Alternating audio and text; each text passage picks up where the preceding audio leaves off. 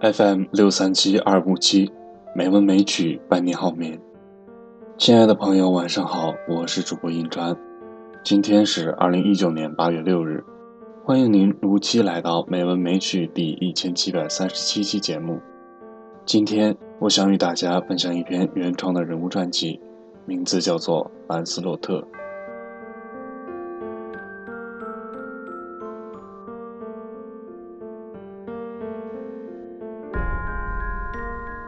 亚瑟王的故事中有两个人的行为导致了亚瑟的终结，一位是被称为湖上骑士的兰斯洛特，另一位是叛逆的骑士莫德雷德。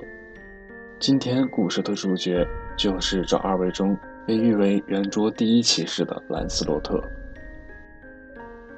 兰斯洛特是班王和伊莲王后的儿子，在他还是婴儿的时候，由于父亲过世而被遗弃至湖边。所幸被湖中的仙女养大，因而也有湖上的兰斯洛特之称。在亚瑟王成立圆桌骑士团之后，经常举办比武大会，那些武艺高强、品德高尚的圆桌骑士们，逐渐在人们心里树立了高洁伟大的形象。在这些骑士当中，最为引人注目的便是兰斯洛特，除非遭人暗算，或是中了魔法。正面交锋没有一次败于下风。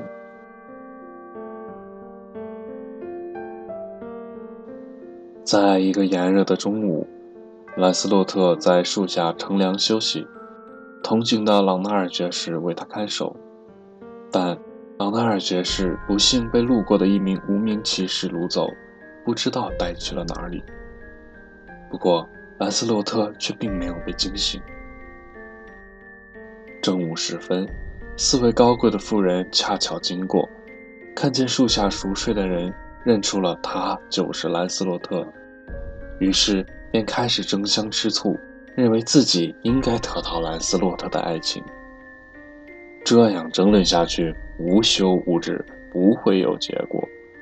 于是，四位妇人中的一位，亚瑟王的姐姐摩根勒菲施了法术，让兰斯洛特昏死了过去。并且将他带回了自己的城堡里。兰斯洛特被关在一间小黑屋里，自他醒来之后，躺了一整个晚上，也没有人来见他，只有一位少女为他送去过晚饭。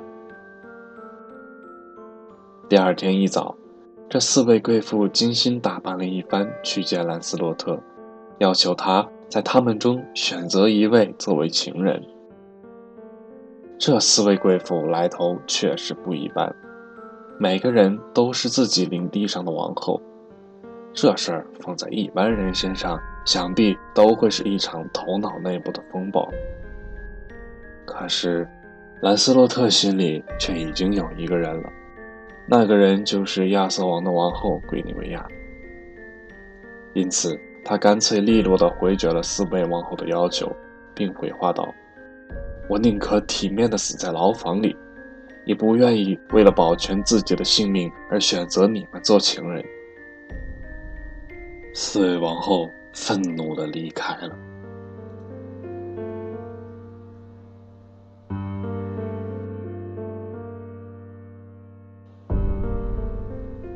今天的配乐是新鲜 t a k u l u k i Camelot，希望这首优美的音乐能够伴您好眠。